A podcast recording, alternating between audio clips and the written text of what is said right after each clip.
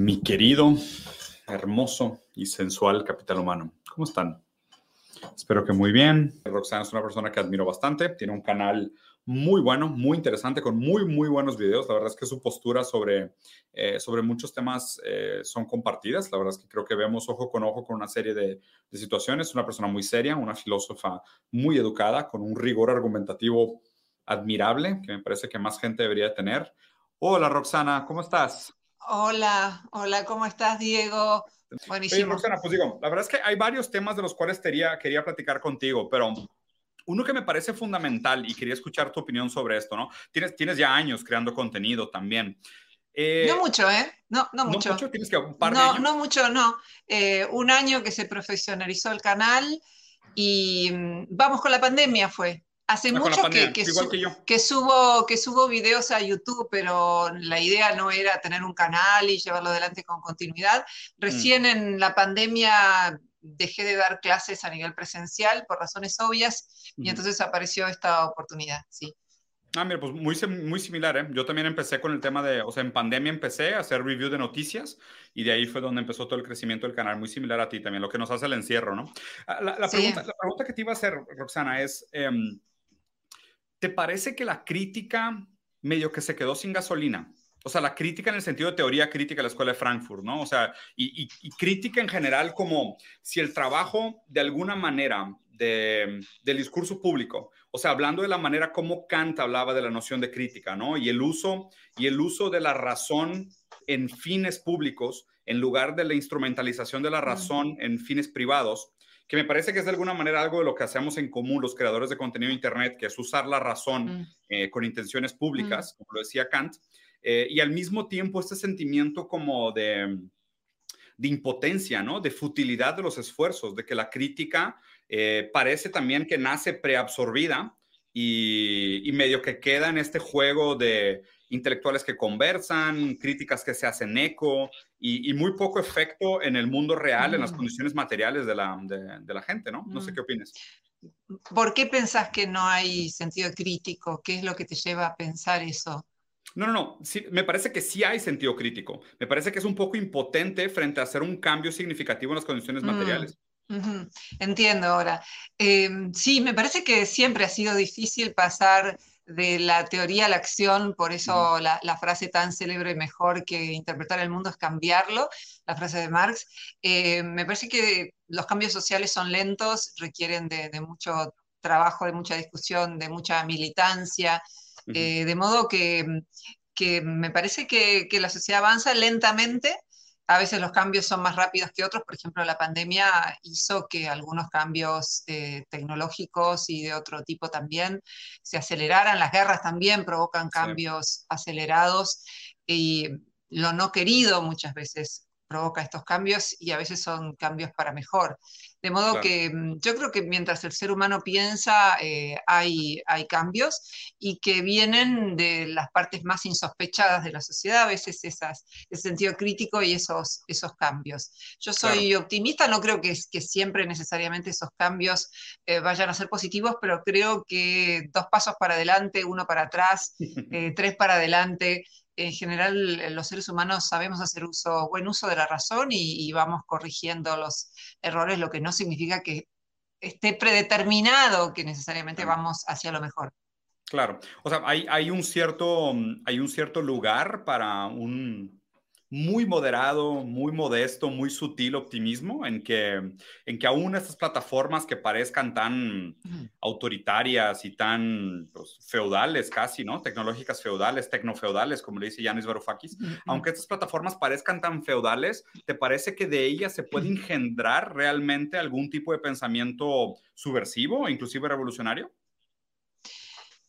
Yo creo que, que, sí, pero también creo que las plataformas pueden servir para divulgar las noticias falsas y las ideas no respaldadas por la evidencia. Claro. Ambas cosas ocurren y ahora hay un debate bastante sonado sobre esto, sobre si Spotify debe o no limitar a los antivacunas.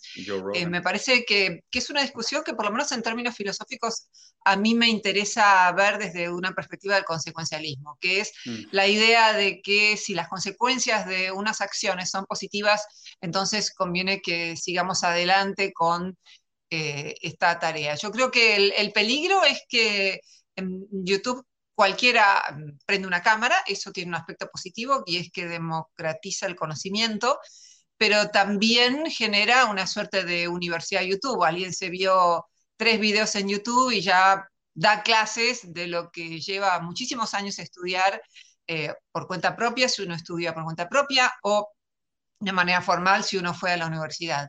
Entonces, el peligro es ese. Yo lo que veo es que los colegas filósofos, para poner un ejemplo, pero también pueden ser los sociólogos y los académicos, los académicos en general, no reciben puntaje por hacer divulgación. Entonces, eh, no están en general, la mayor parte de ellos, muy preocupados por hacerla y cuando la mm. hacen, mm, en general los ve poca gente porque no saben comunicar o porque, aunque sepan comunicar, si no tienen el hábito de hacerlo, YouTube no muestra sus videos, porque esto responde a la estructura del efecto Mateo. Más te ven, más te muestran, menos te ven, menos te muestran. Entonces, hay una serie de mecanismos que dificultan la divulgación de ideas, pero me parece que todavía YouTube es algo muy nuevo. Si pienso en, canales de filosofía, hay muy pocos. Em, empieza todo esto y me parece que hay mucho potencial para el futuro y ojalá también haya plataformas alternativas que no nos pongan tantas limitaciones como YouTube. Seguramente las conocerás muy bien, Diego. Claro. Sí, no solo las limitaciones, sino también los márgenes, ¿no? O sea, la verdad es que la, o sea, la, manera como se hace la distribución del valor generado, pues es, es profundamente desigual. ¿Qué digo? Que esa es, otra conversación que detona o abre toda una alcantarilla de críticas que conocemos muy bien, ¿no?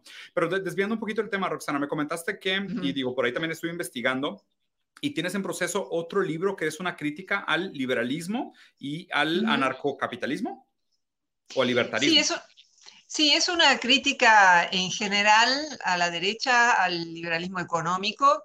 Valoro muchas cosas del liberalismo político, la libertad de expresión, la libertad de la defensa, la libertad para vivir como uno quiere, siempre y cuando no moleste al prójimo, en fin.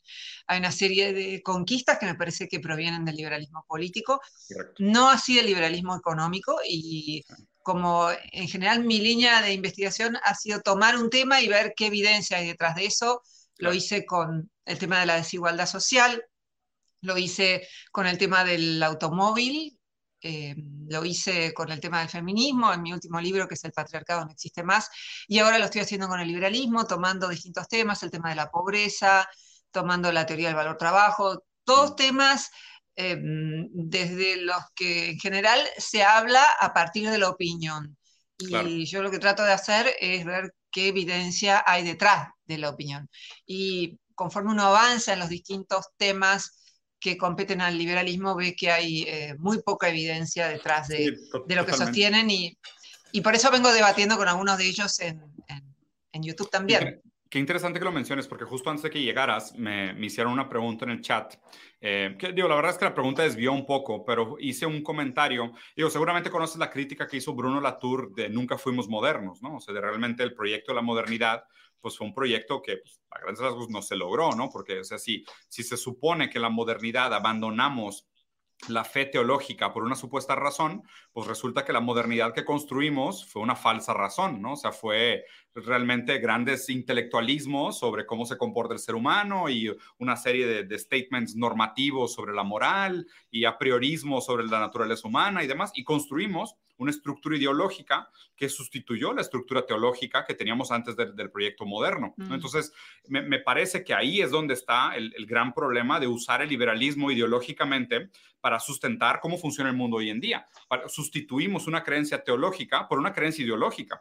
Y, me parece súper valioso el trabajo que mencionas porque justo es esto, es revisemos la evidencia empírica para ver si todos estos, estos aseveraciones y argumentos a prioristas o normativos se validaron en la práctica, ¿no? Y, digo, no, no quiero anticipar tu libro, pero supongo que no muchos. Sí, yo no comparto el optimismo liberal que sostiene que, ya no hay pobreza en el mundo o que cada vez hay menos pobreza. Em, sí. Sí, pues Pinker está desvalidado por todos lados. Sí, creo que hay una disminución importante de la pobreza, pero el, índice que toman en general es el, de Our World in Data, nuestro mundo en, datos.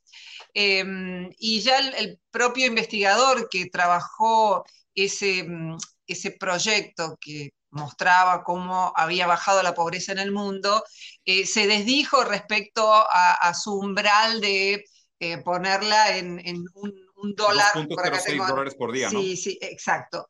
Porque eh, con ese nivel de ingresos no se llega a los 70 años, no se logra tener una vida digna. Y por tanto, Rosser, que es el, Max Rosser, que es el investigador, me pareció el nombre, eh, dice que habría que tomar distintos índices, no solo ese índice, sino distintos índices, 7, 8 dólares, ahí ya estaríamos hablando, perdón, de algo mucho más aceptable. Sin embargo, me parece que el error que comete el liberalismo en cuanto a medición de la pobreza es tomar ese índice que el propio autor ya refutó y por otro lado no tener en cuenta que el lugar en donde bajó más la pobreza en el mundo es China, que es un sistema mixto, yo no voy a decir ni que es un sistema capitalista, ni es un sistema comunista, es un, sistema con alto control estatal, y que tiene empresa privada. Yo creo que es un sistema mixto. Eh, y fue ahí donde más bajó la pobreza, de modo que ahí hay otra engaña pichanga. le restas 400 millones de pobres a su, a su, supuesto milagroso, ¿no? A su supuesta lectura milagrosa. Sí, me, me, gusta mucho la lectura, comparto contigo, pero ¿sabes lo que me parece más interesante? Perdón, me, me faltó una cosa para ah, responderte, perdón.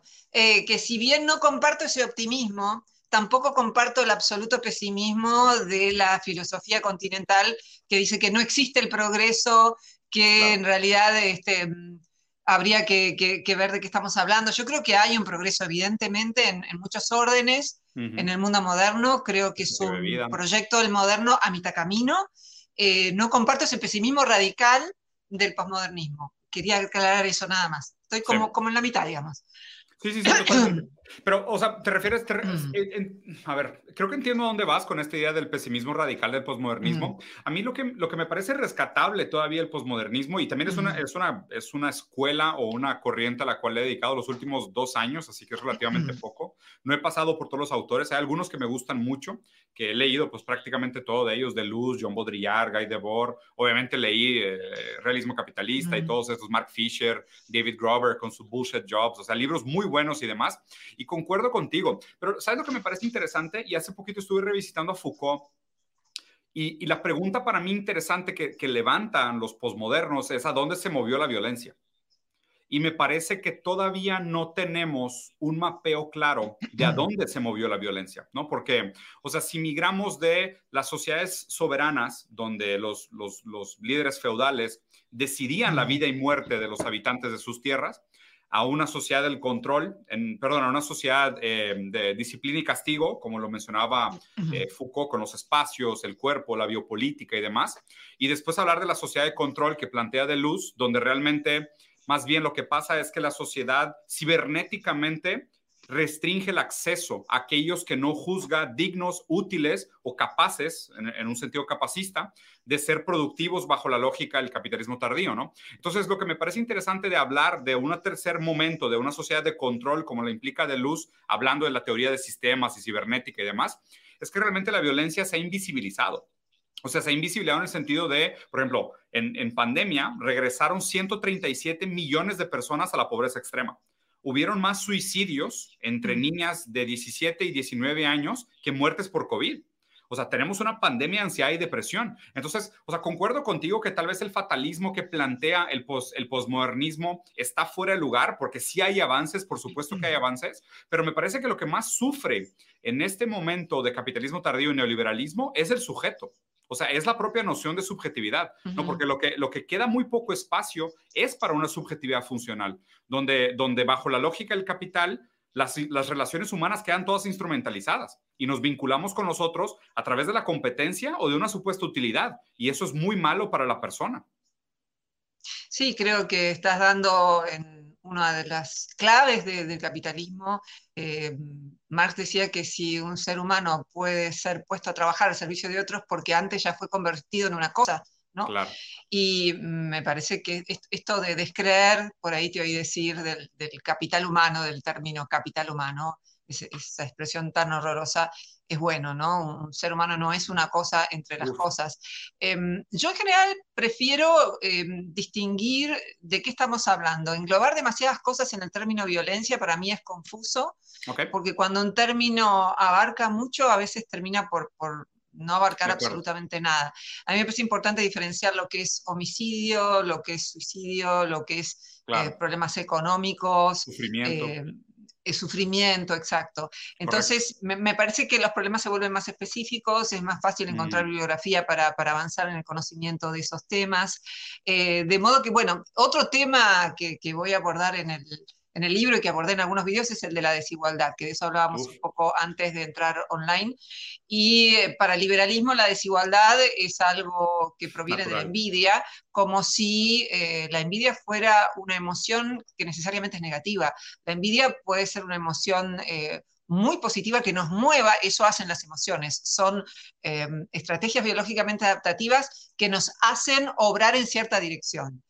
Y Aristóteles llamaba justa indignación a esta envidia en donde yo creo que me merezco algo, el otro lo, tiene, y yo no puedo tenerlo. Entonces, eh, esto también se engancha con la teoría que tenía Merton para explicar por qué la desigualdad provoca tantos homicidios en la sociedad moderna. Justamente porque a diferencia de la Edad Media, donde uno nacía en un lugar y permanecía allí de por vida, en la edad moderna se supone que mediante el esfuerzo, mediante el talento, podemos acceder a distintos niveles superiores y una nación, un estrato muy bajo de la sociedad, y eso no ocurre, incluso hay datos por acá, como sabía que por ahí vamos a hablar del tema, traje algunos datos interesantes. Por ejemplo, sí, en Estados Unidos asciende el 4% del quintil inferior al quintil más alto el 43% permanece igual, no se mueve, no, no va a una clase social superior ni a una inferior. Mm. Y el 30% eh, de la clase media, el 30% de la clase eh, más baja puede acceder a la clase media. De modo que, y si tomamos datos de España y datos de otros países, y seguramente de México, vamos a ver que el panorama en los países capitalistas no suele ser muy distinto. Por supuesto que hay diferencias, hay modelos de estado de bienestar eh, en donde las cosas están mejor, eh, pero bueno, ese es un punto importante, ¿no? Eh, la idea de, que la desigualdad, siempre y cuando todos tengan oportunidad de crecer, ese es un argumento liberal clásico, un argumento de, me acuerdo del debate que tuve con, no me puedo acordar ahora, con Carrino. Con Iván Carrino, eh, uno de sus argumentos, es un liberal argentino, un economista, decía, bueno, si todos tienen oportunidad de ascender, entonces la desigualdad no solo no es mala, sino que puede ser buena. Eh, puede ser, el tema es que no lo respalda con evidencia eso. Primero, cuando vemos los niveles de movilidad social son bajos.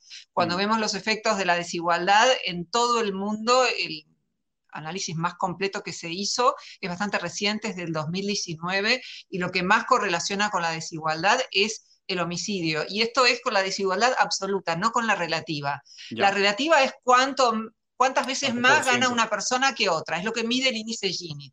Por eso este, este trabajo que es el último que estoy mencionando, que es de Goda y Torres García del 2019, tomó 59 países desarrollados en vías de desarrollo.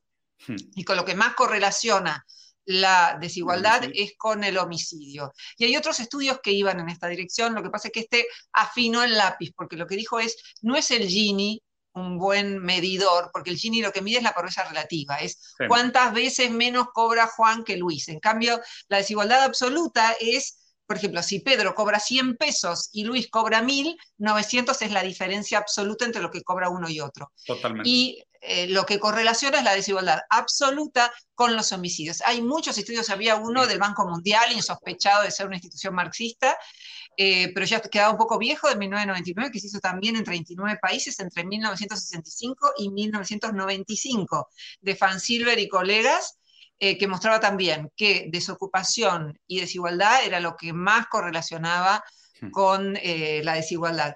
Y después hay un trabajo de Cerro y Meloni, que son dos economistas que se ganaron un premio en Argentina por hacer un trabajo en distintas provincias y también ahí em, lo que observaron es que lo que más correlaciona es la desigualdad. México es un caso interesante porque en México hay muchos homicidios, pero tienen que ver con, la cuestión narco. Yo eh, hace años di una charla en la Universidad de Tepic, en el norte de México, y como el tema era la desigualdad, investigué un poco qué pasaba en México. Ahora no recuerdo, pero sí la charla está colgada en internet si alguien quiere eh, ah, buscarla. sí, em, y lo que recuerdo, el eh, momento en que investigué qué pasaba con el tema de la droga, es que también la droga que es un fenómeno multicausal. Yo no estoy diciendo que la desigualdad sea lo único que correlaciona con el delito, porque también están los delitos de guante blanco, también hay otros factores que inciden, la religión, la familia en la que alguien se crió, en fin, hay, hay otras cuestiones, claro, hay otras cuestiones. Eh, pero bueno, em, también la cuestión de la droga tenía como uno de sus elementos importantes la, desigualdad social.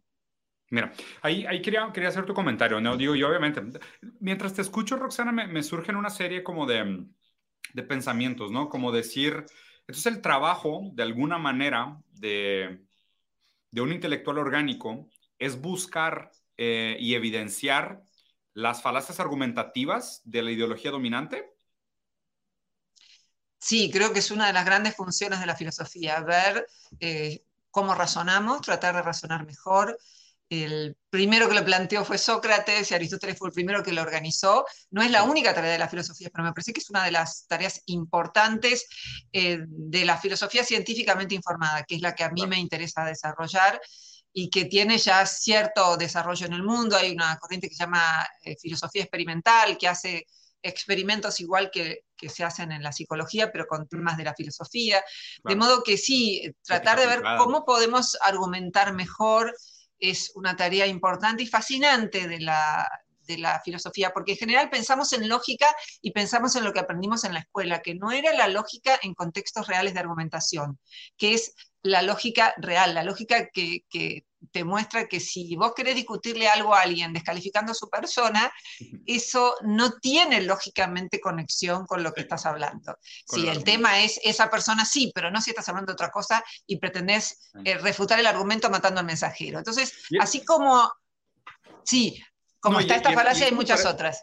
Y eso, y eso me parece un poco complicado de, de, o sea, de este momento histórico, ¿no? Porque, o sea, a mí lo, más común, lo que más me pasa, y seguramente a ti también, es que hay un debate con no sé quién, debate con no sé quién, y debate con no sé quién, y debate con ese otro. Y vas a ver los perfiles de la gente con la que me dicen que, que tenga debates, y pues, o sea, pues es una guerra de insultos. O sea, no hay una conversación real. O sea, la gran mayoría de esas figuras públicas, o sea, invitan gente a su canal y le hablan de sus papás y sus mamás y que son unos resentidos y no sé, pues, pues no hay, o sea, pues no hay argumento, ¿no? O sea, para, en, a quién estamos, en, frente de quién estamos defendiendo o en frente de quién estamos evidenciando las falacias argumentativas del, del liberalismo.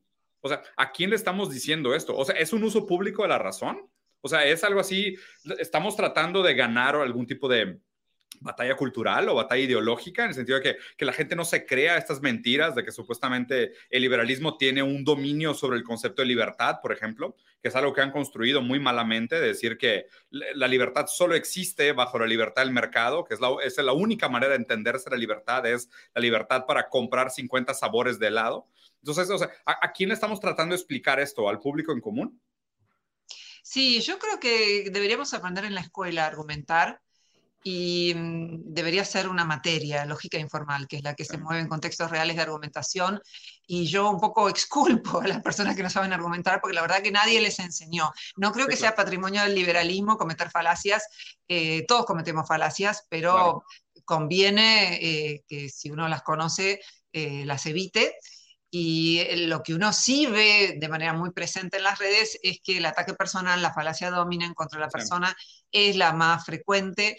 Es, es, muy poderoso el impulso de descalificar a la persona cuando dice algo que te irrita emocionalmente. Es muy tentador. Yo, en general, no digo falacias a dominem, pero la tentación es grande, o sea, se me cruzan por la cabeza muchas veces y creo que lo que hay que hacer es dominar ese, ese, primer impulso, ¿no? Pero, pero sí, me parece que es una tarea fascinante de los que divulgamos ideas eh, poder enseñar a argumentar. Yo creo que el, que está muy encendido, no creo que el diálogo racional sea posible en cualquier condición. Yo no debatiría en Internet con el que no me deja hablar, con el que eh, me descalifica personalmente. Creo que hay condiciones mínimas, ¿no?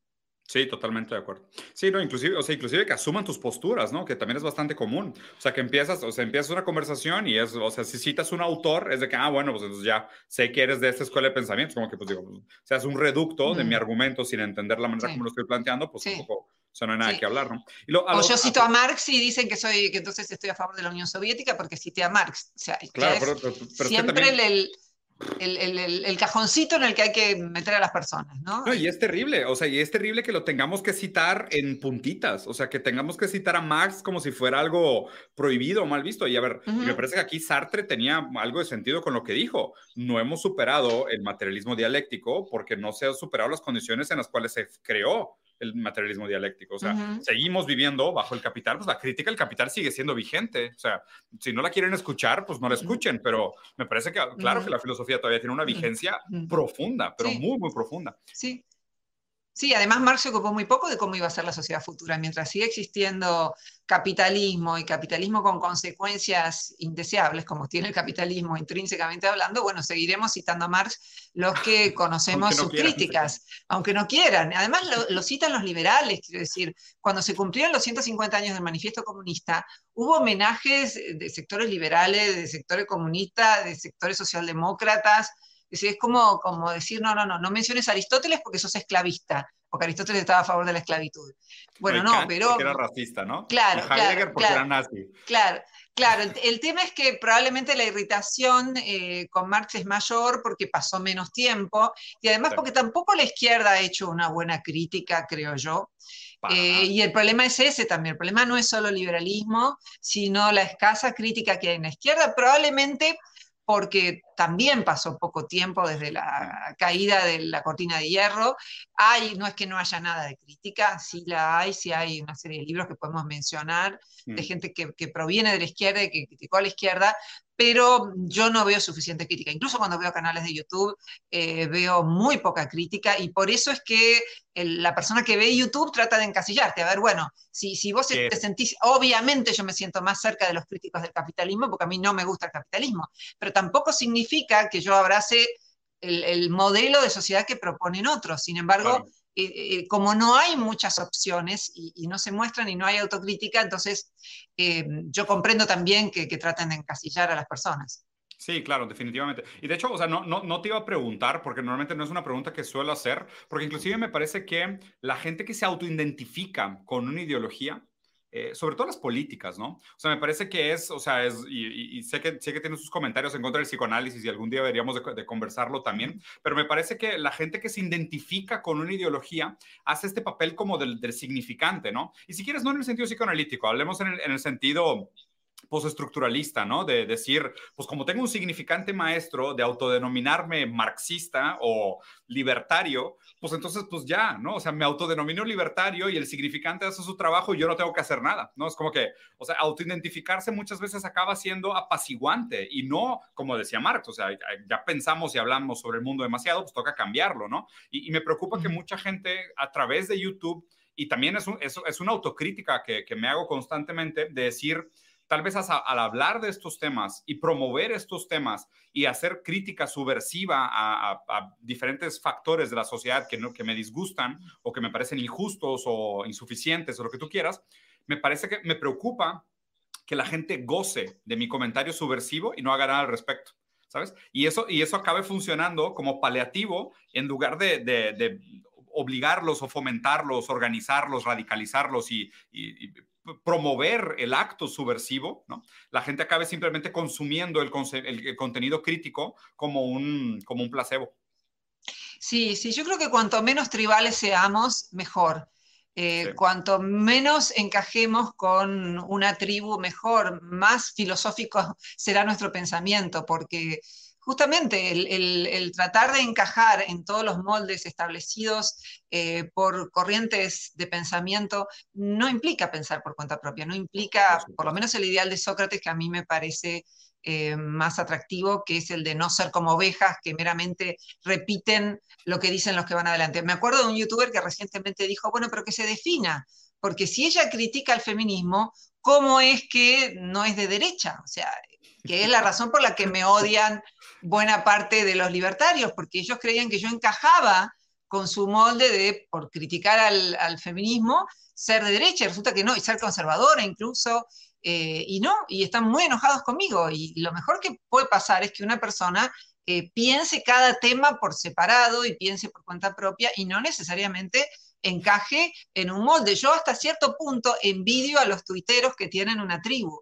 Yo no tengo tribu, no tengo tribu y es, muy claro en todas mis redes, es muy claro en mi Patreon, aportan por un tema, después se me enojan porque salgo con otro tema con el que no están de acuerdo, eh, y lo mismo en Twitter, ¿no? Eh, en cambio, los que tienen una, los envidio entre comillas, no los envidio en realidad. Sí, no. Este, o sea, en la parte mía, que solo querría tener éxito, que es una parte estúpida, eh, envidia a la otra.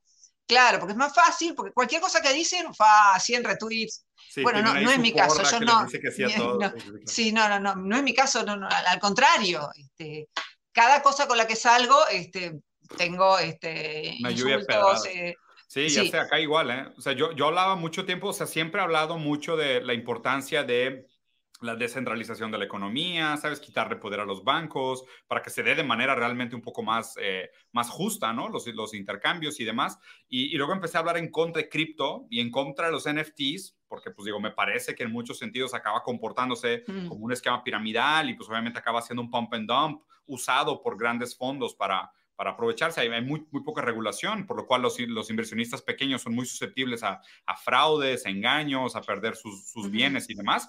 Y recibí también ataques por todos lados. O sea, todo el mundo está diciendo, ah, bueno, pues ahora resulta que otra vez eres un autoritario, institucionalista, que es como que, pues, perdonen, o sea, sea que tienen que tener más matices en sus maneras de criticar estas cosas. O sea, no, no porque hice una crítica al, al autoritarismo, pues voy a ser en contra de la legitimidad de la ley del Estado soberano en todos sus casos. No es así. O sea, no, no debería ser blanco y negro, ¿no? Pero me parece que es como una pareja, perdón, es como una pareja. Eh, ante el primer conflicto ya la pareja se separa. No, no, no. Pará. son dos personas. claro, o sea, la primera vez que nos peleamos ya nos divorciamos. No, no, no, no es así. Uno no puede estar como si fuera una pareja la persona que escucha pensar en público. Ah, no, ahora ya esto me desilusionás, entonces ya, por supuesto que hay un límite, cada uno sabe eh, qué es lo que tiene que compartir para seguir a alguien, pero, pero eh, el respeto de que el otro puede pensar diferente y aún así yo puedo dialogar con él, es parte de la evidencia de que la educación de uno mismo ha comenzado. O sea, una persona no está educada si no puede escuchar a otra, pensar distinto y aún así seguir conversando en condiciones mínimas de diálogo, por supuesto. Que, ahí, que ahí voy, a, voy a tratar de vincular tu comentario con la última pregunta que te quería hacer que de alguna manera, eh, pues, y siendo, materialista, ¿no? O sea, pues nosotros estamos condicionados por las propias condiciones materiales, por condiciones materiales con las que nos relacionamos con el mundo y con los otros. Y obviamente, en una sociedad tan digital, tan cibernética, el algoritmo, la forma en cómo nos podemos vincular con los demás, el hecho de que pues yo en Twitter me tenga que comunicar con 180 caracteres, además de todas las otras limitantes de acceso, espacio, visibilidad, idioma, eh, autoridad, eh, la exposición por el algoritmo y no, complica mucho la, que se dé un discurso eh, más razonable, más humano, por así decirlo, ¿no? Un poco más matizado y no tan polarizado, porque pues realmente sí, sí, sí se decía, ¿no? Que un hombre creado por hombres es un hombre, un hombre creado por lobos es un lobo, un hombre creado por objetos es un objeto. ¿No? O sea, parece que nuestra propia manera de pensar se está reduciendo a la propia lógica lo digital. Es, o sea, alguien hizo un estudio que me pareció fascinante, que alguien decía, Trump habla como tweets. O sea, sus frases, sus oraciones tienden a ser de menos de 180 caracteres.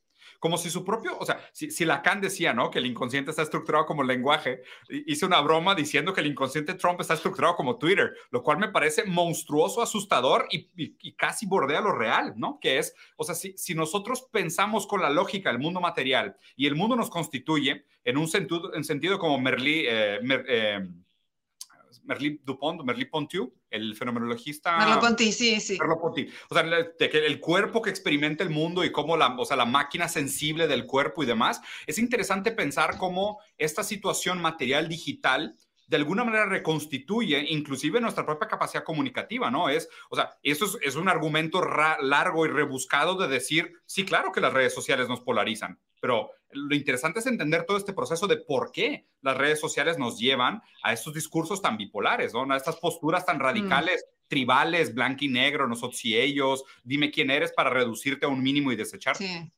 sí, yo creo que es un tema muy interesante que planteas, del que sabemos poco todavía.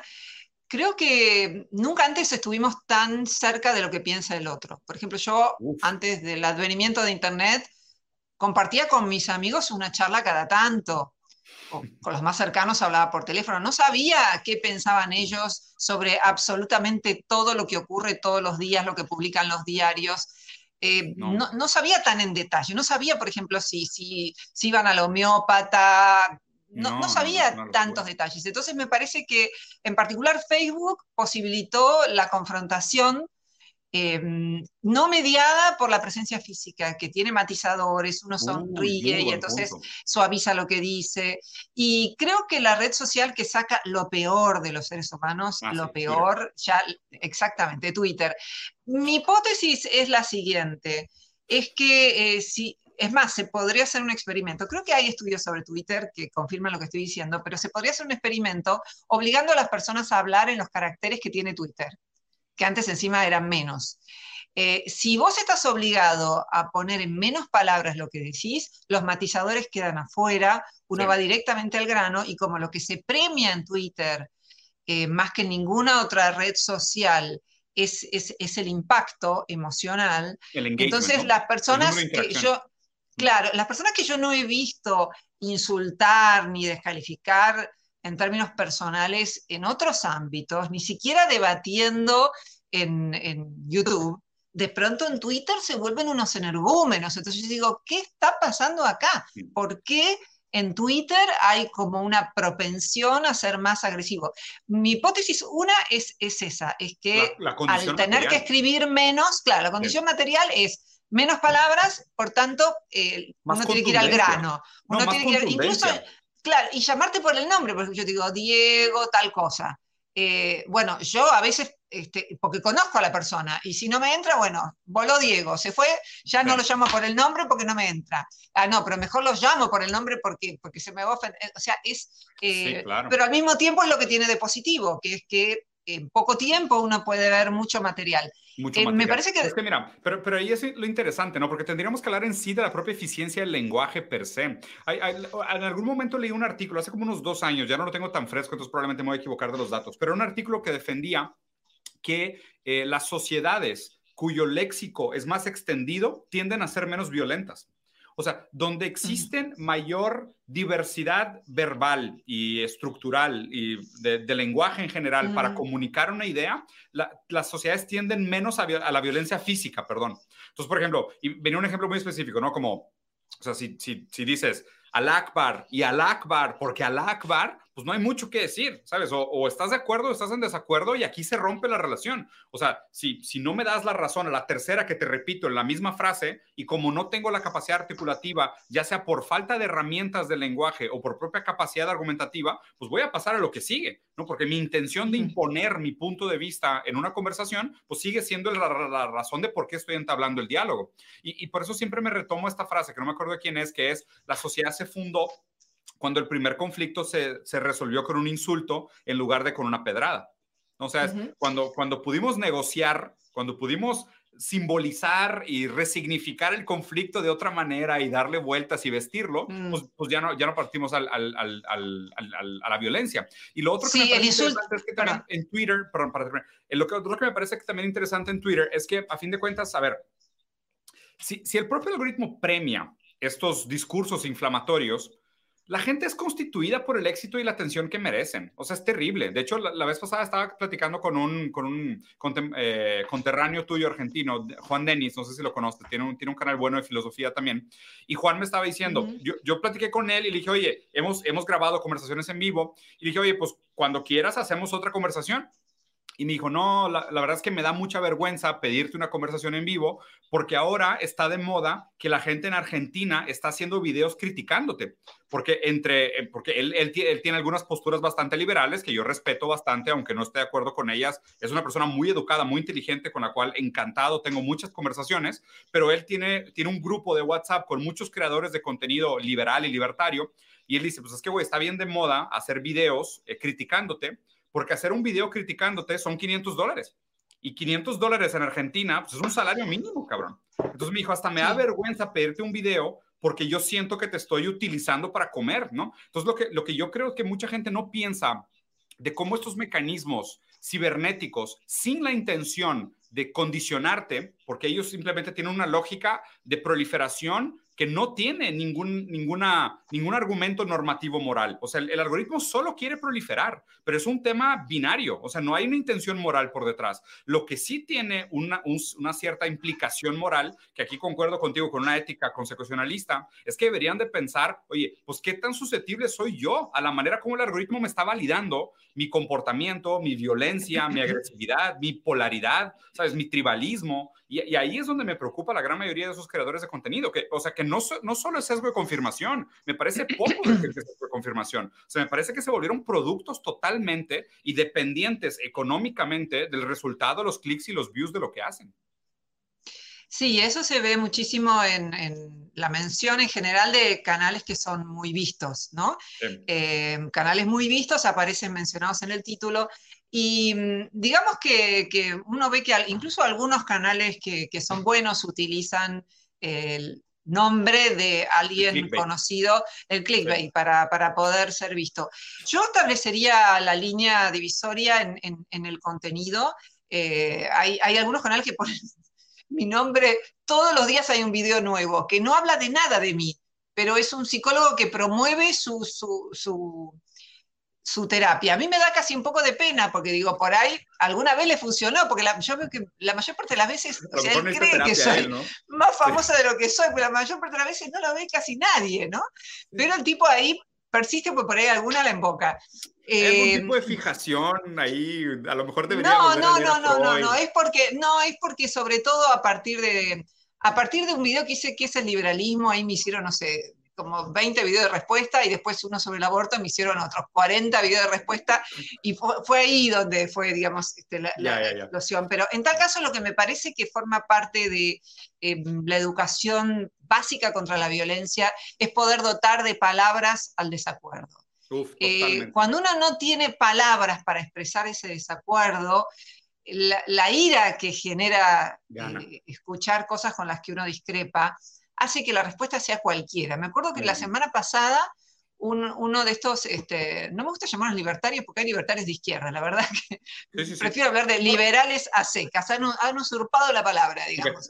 Eh, lo que hizo fue este, retuitear, que ahí ya fue digamos, el, para mí la gota que rebalsó retuitear el, este, diciendo que, que, mis tapas eran feas, que además no las hago yo y son hermosas las tapas. A mí me parecen hermosas, las hace un profesional de, de las tapas este, que no quiere aparecer. No lo menciono porque no quiere, pero, pero realmente no tenés nada para decir si lo que vas a decir es solamente eso. Y tan banal, ¿no? tan superficial. Este, tan, tan, banal. Y yo le decía, este, no, estuve muy bien en mi respuesta. no, no estuve. Que es el claro, más importante del claro, siglo XX, ¿no? Claro, eh, lo que le dije, que tampoco me pareció la mejor respuesta, le dije, porque él me dijo, si querés te recomiendo personas que hagan bien tu tapa. Y cuando vos ves la tapa que tienen en su canal, además, son, pero muy de cuarta, ni siquiera diseñadas. Entonces lo que yo le dije, si querés te paso algunos tips para poder defender tus ideas sin agredir a la persona. Eh, que también me ponía un poco así por encima de él, por eso digo que no está tan bien. Pero es eso lo que yo deseo para todos. Deseo que todos puedan poner en palabras. Y me parece que en parte la violencia física tiene que ver con eso. No la quiero explicar exclusivamente por eso, porque es absurdo, pero en parte porque además no, no, no todo puede ser conversado, eh, no es la única forma de comunicación que existe, pero sí me parece que es la más respetable cuando hay desacuerdos y sobre todo en las redes sociales, donde se supone que las ideas tienen un rol para jugar. Entonces, si esa persona no puede poner en palabras eh, lo que piensa, ¿qué es lo que creo que ocurre con la educación? Uno se da cuenta cuando alguien no terminó el colegio secundario en general por la manera en que habla. Eh, yo no digo que necesariamente esa persona eh, después no pueda poner en palabras sus problemas, pero me parece que una función básica de la educación es dar palabras para todo. Me mm. acuerdo que, mm, una vez un, historiador eh, había dicho que había participado en una reunión en una cooperativa y le decían, habla vos porque hablas mejor, ¿no? porque salen que estaba como asesorándolo, ¿no? es que trabajara en ese lugar. Y él dijo, no, que ustedes hagan uso de la palabra en las reuniones es sumamente importante, pero en cierto sentido era cierto que él tenía un manejo de la palabra más fluido porque tenía más educación y porque lo que da la educación más allá de su contenido es eso, es poder armar las ideas en frases comprensibles, poder refutar.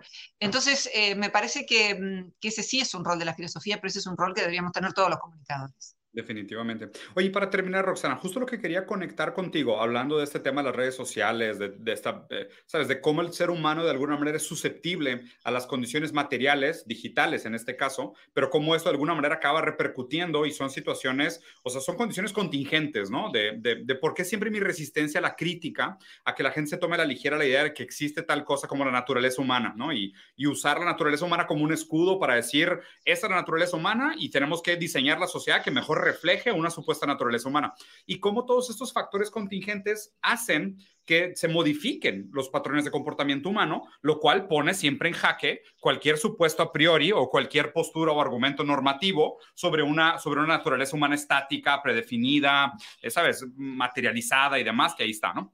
A lo que te iba a comentar, y ah, no sé si tú me lo dijiste o lo, lo, escuché en alguno de tus videos, porque la verdad es que sí, sí consumo tu contenido, que de nuevo soy fan, gran admirador, un aplauso por tu trabajo, te lo admiro ah. muchísimo, te lo agradezco muchísimo, me han ayudado mucho tus videos, la verdad es que me gusta mucho, no, no solo concuerdo contigo en muchas de las cosas, que pues eso sale sobrando decirlo, pero tu manera de explicar, eh, creo que tu, tu, tu modestia, tu tu manera tan, y, algo que, me gustaría aprenderte, me gustaría robarte inclusive, es, o sea, se escucha que realmente estás hablando de la manera más imparcial como puedes, de, estás tratando realmente de presentar los argumentos desde cualquiera de los dos lugares con la mayor, o sea, haces argumentos de hombres de hierro, por decirlo así, en lugar de hombres de paja, ¿no? Pero quitando, quitando el halago de lado, a lo que iba con esto es, bueno, escuché que ibas a hacer algo sobre la hiperrealidad o sobre la situación eh, de lo hiperreal, ¿no? Como en un sentido, no sé si, si Baudrillard o la sociedad, eh, la sociedad del espectáculo, por ahí escuché algo. ¿Sí tienes ah. algo en mente?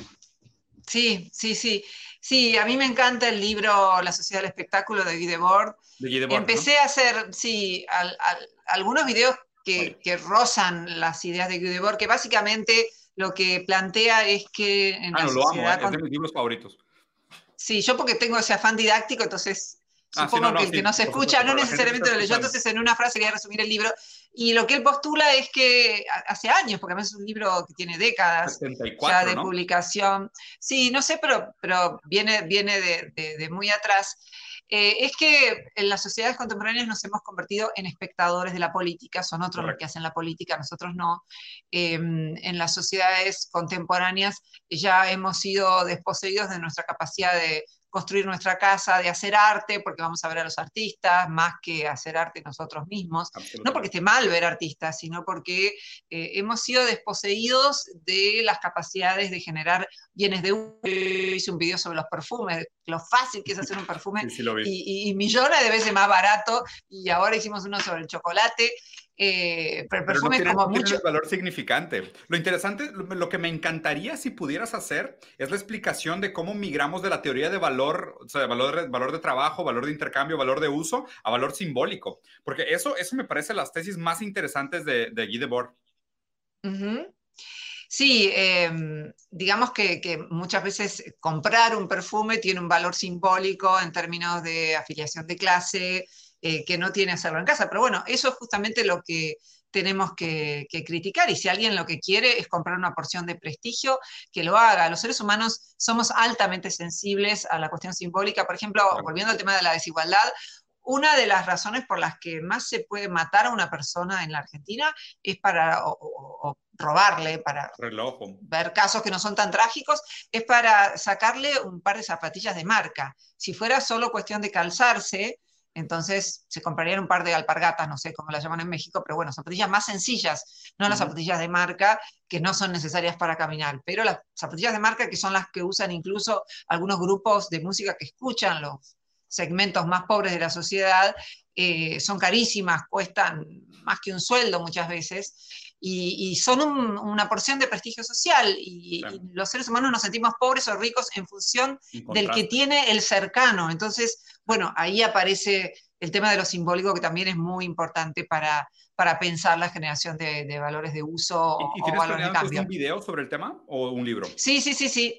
No, no, no, un, video para, para, divulgar a Videoboard, porque además hay otros autores que han ido en esa dirección. Iván Illich es un autor que no, no el ruso, sino eh, ah, este. Buenísimo también, ¿eh?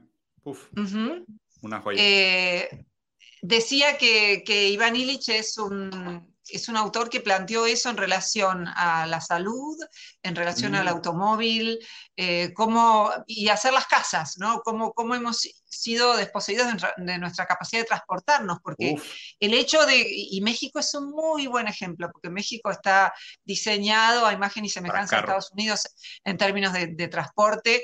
Eh, es más, en México se hizo el primer congreso Carefree, libre de autos, al que yo fui, eh, en Guadalajara, tiempo atrás, una ciudad eh, donde si uno no tiene auto, como, como en muchas ciudades de México, no llega a ninguna parte.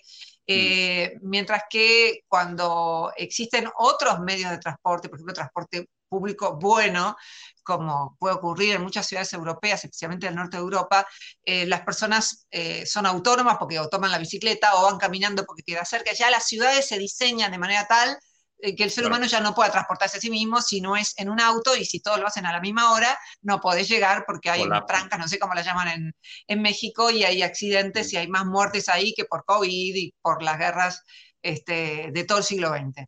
Sí. Entonces, bueno. Ah, perdón. ¿No? No, no, que te, decía, o sea, me identifiqué mucho con el comentario que hiciste de la alpargata. Yo, yo, soy gaucho, yo soy brasileño, nací en Porto Alegre, en el sur de Brasil. Sabía, impresionante. Sí, ya con todo, con todo. Gaúcho. Sí, sou gaúcho de verdade. Eu nasci assim no churrasco, você... tomando mate e todo. Onde é que você nasceu? Não sei já. Eu nasci, eu, eu nasci numa cidade chamada Caxias do Sul, perto de Porto Alegre, no sul do Brasil. Oh, gaúcho, gaúcho. sí, soy, soy brasileño, brasileño. Lo escondo muy bien, pero te prometo que soy brasileño. Entonces, ¿Cómo ya, que você fica no, no, no México? Lo que pasa es que me casé, me casé con una mexicana, con una ah. psicoanalista, de hecho, la caniana, mujer, mujer brillante, acá está la foto, con, tengo dos hijos con ella. Eh, y pues nada, la verdad es que yo vine para acá por primera vez por un tema familiar. Eh, mis papás trabajaban aquí en México. Salí de Brasil relativamente pequeño, como con 10 años. Y luego ya después de un tiempo, digo, yo me, yo me emancipé, eh, me fui a estudiar fuera, me fui de mochilero a Italia, estudié una especialidad en Italia, viví allá un tiempo. Después ya empecé a trabajar, empecé a viajar por el mundo, he, he vivido pues prácticamente en todos los continentes, viví un tiempo en Singapur también. Conozco muy bien el, el, continente, conozco muy bien el sureste asiático. Entiendo de primera mano, y no entiendo por qué la gente dice que existe alta libertad en Singapur y que es un país muy libre. Pues así que tú digas muy libre, no, ¿verdad? No, no es. O sea, creo que no, lo han visitado. Los indicadores de lejos se ven bonitos. Y a ver, y, y, tampoco estoy completamente en contra de muchas cosas autoritarias de Singapur. La verdad es que como tú dices, por ejemplo, el transporte público de Singapur se me hace los mejores del mundo. O sea, la verdad es que la vida eh, tiene bastantes facilidades y para los ciudadanos, para los singapurianos, la gente que nace allá tiene la vida resuelta. Son minoría en su propia isla, pero tienen la vida resuelta. Y obviamente... Tienen vivienda. ¿Cómo? tienen vivienda asignada de por vida por vivienda, el Estado. transporte público, tienen sistema médico, prácticamente te pagan por tener hijos que sean locales. Es, algo increíble, la verdad, ¿no? Pero así que tú digas gran libertad económica como un laissez-faire, pues no, ¿verdad? Definitivamente no. No, no. puedes criticar a los dirigentes. Yo abrí empresa ya, me tocó fundar empresa en Singapur. 49% de las acciones tienen que estar en nombre de un local. Mucha libertad económica, no, ¿verdad? No, no, no, creo. son, todos esos índices del, del, Heritage Foundation y Atlas Foundation siempre están tan trampeados. O sea, eso es lo que me preocupa siempre, tratar de defender los argumentos y ser nosotros, presentar argumentos de hombre de hierro nosotros, cuando todos los argumentos del otro lado vienen falseados, maleados, escondidos, maquillados. O sea, como el índice de pobreza que decías que criticaba, que me parece sumamente importante, pero me siento como koi nadando en contra de la cascada en la mitología japonesa, ¿no? O sea, como salmón en contra del océano. Sí, a mí lo que me parece muy difícil es em, que, exista un, balance en YouTube, que es como la televisión de Internet, lo que más se divulga y es una, creo que es la segunda red social más, más vista, si no me equivoco, la primera, no sé. es, es, que Claro, que haya un balance entre izquierda y derecha y también yo entiendo que haya una proporción de jóvenes muy grande que se inclina por la derecha eh, por distintas razones. Por un lado, porque no hay una buena crítica, autocrítica de la izquierda, eh, porque no pasaron tantos años desde que cayó la cortina de hierro. Eh, pasó muy poco tiempo. Eh, para, para, que alguien entienda el esquema para una persona vieja como yo, que tiene 62 años, eh, si, si para la clase media de mi juventud uno no salía con alguien de izquierda, no encontraba novio, digamos. O sea, era como la cosmovisión de época. Yo lo, pienso con algunos intelectuales que han sido muy conocidos acá en la Argentina, León Rosichner, por ejemplo, por ser alguien de izquierda, que tiene un hijo, que es Alejandro Rosichner, de derecha, que fue además uno de los asesores de, de, Macri, del gobierno de derecha de la Argentina. Yo eso lo entiendo porque la historia tiende a ir eh, como con contrastes de manera pendular. Y creo también que hay algunas buenas críticas que provienen de los llamados libertarios y que mm. tienen que ver con la desconfianza eh, respecto al Estado, eh, especialmente en la Argentina, donde tenemos tantos casos de corrupción. Yo eso lo entiendo, lo comparto y si la comunicación no es muy buena con ellos, que son más comunicativos que las feministas. El problema es que cuando te invitan a debatir, eh, no saben debatir porque no tienen la práctica, te hablan encima, este, apelan a descalificaciones personales. Entonces, eh, es muy difícil que salgan a la luz esas coincidencias. Entonces, yo lo comprendo, pero por otra parte veo que hasta hace no mucho había una preponderancia muy grande en YouTube de la derecha, ahora por suerte eso está cambiando, empieza a haber canales de izquierda, pero no veo que haya una izquierda muy, muy crítica, sí, este, no veo una izquierda muy crítica eh, de sí misma, ¿no? Y creo que si no se aprende de, los errores del pasado, y que los existen, y del presente, si no se aprende, por más que uno pueda hablar de los aciertos de China en este momento, no puede evitar criticar algunos desaciertos. Eh, no, este, lo mismo con la Unión Soviética, o sea, no puede ser que uno presente una visión acrítica diciendo, sí, no todo fue perfecto, pero no me decís qué es lo que no fue perfecto. Entonces, eso no resulta verosímil. Si vos me decís, como todos los sistemas tuvieron aciertos y desaciertos, tuvieron matices, no me estás diciendo nada. Para la persona que te escucha y que desconfía, no le estás diciendo nada. Entonces me parece que también la izquierda va a empezar a ser más verosímil en los medios y en todas partes cuando empiece a criticarse a sí misma, que es una deuda que tengo también en mi canal. Es una deuda, todavía no, no hice muchos videos de crítica a la izquierda en términos políticos, pero, lo voy a hacer, está planeado. Eh, lo que pasa es que veía que era tal la avalancha de la derecha, tanto los datos magufos de ese lado, que dije, bueno, vamos a empezar por lo más prioritario, pero ya va a llegar. Hay, urgencia, ¿no? Pues mira, Roxana, la verdad es que, o sea, me gustaría proponerte que hagamos una, una segunda conversación, porque sí hay otros temas que quería conversar contigo, pero me parecería injusto atropellarlos o tratarlos de hacerlo rápido. Eh, te agradezco mucho por, el, por el tiempo, por la disponibilidad. De nuevo, gran, gran fan, gran admirador de, de tu forma de ser, de ti como persona, ahora que te conozco, o sea, ya poniéndole rostro a una persona que, y es raro, ¿no? Porque en Internet como que la gente crea esta idea de, no, pues te he visto tantas veces que siento que ya te conocía, pero obviamente después que entabla uno la conversación, ve el lenguaje corporal, ve la reacción, pues se, transforma, se, se resignifica toda la dinámica. Lo mismo, lo mismo digo, digo, te agradezco tanto. Yo miro también tu canal y hace mucho que en ambos canales nos dicen por qué no se juntan para charlar. Un rato tienen muchas cosas en común y esto es, esto es cierto. Y es muy bueno que estando cada uno aislado en su casa pueda existir este ida y vuelta. Y como no, la seguiremos y será muy lindo poder conversar con vos. Muchas gracias por la invitación y mil perdones por la demora, pero estuve todo el día. sin, estamos ya camino a África, porque estuvimos con 40 grados y sin luz todo un día, después todo un día sin agua y todo un día sin internet. Así que nos vamos entrenando en el estoicismo. Este, anarcoprimitivismo es, es el próximo paso. Sí, muy bien. Oigan, pues a todos los que nos vieron, les agradecemos mucho la paciencia, eh, las preguntas, los comentarios. Pues definitivamente no pudimos leer todo lo que estaba en el chat. Los vi bastante activos. Espero que, espero que bien comportados. Si no, ya saben que mis, mis moderadores son como leones que manean los adómines inmediatamente, no sobreviven en el canal. Eh, ah, ¿tenés moderadores? ¡Wow! ¡Qué bueno! Sí, claro, no, y los moderadores son ah, buenísimos, son unos, son unos cerberos, son unos perros de guardia. Ah, bueno, después ya me vas a contar cómo. En lugar están inmediatamente baneados del canal. Yo, yo tengo mi tolerancia cero. Yo sí soy muy autoritario. yo, no tengo ningún problema en asumir mi, mi autoritarismo. Pero la gente que llegó tarde a la conversación, eh, voy a tratar de dividir el video porque la primera media hora hice preguntas y respuestas en lo que se pudo conectar Roxana amablemente para tener la plática. Los que llegaron tarde, les recomiendo que la vean desde el principio para que sigan la manera en cómo estructuramos los argumentos y quedamos pendiente para una segunda parte. Roxana, muchísimas gracias. Seguro, mil gracias. Chaucito.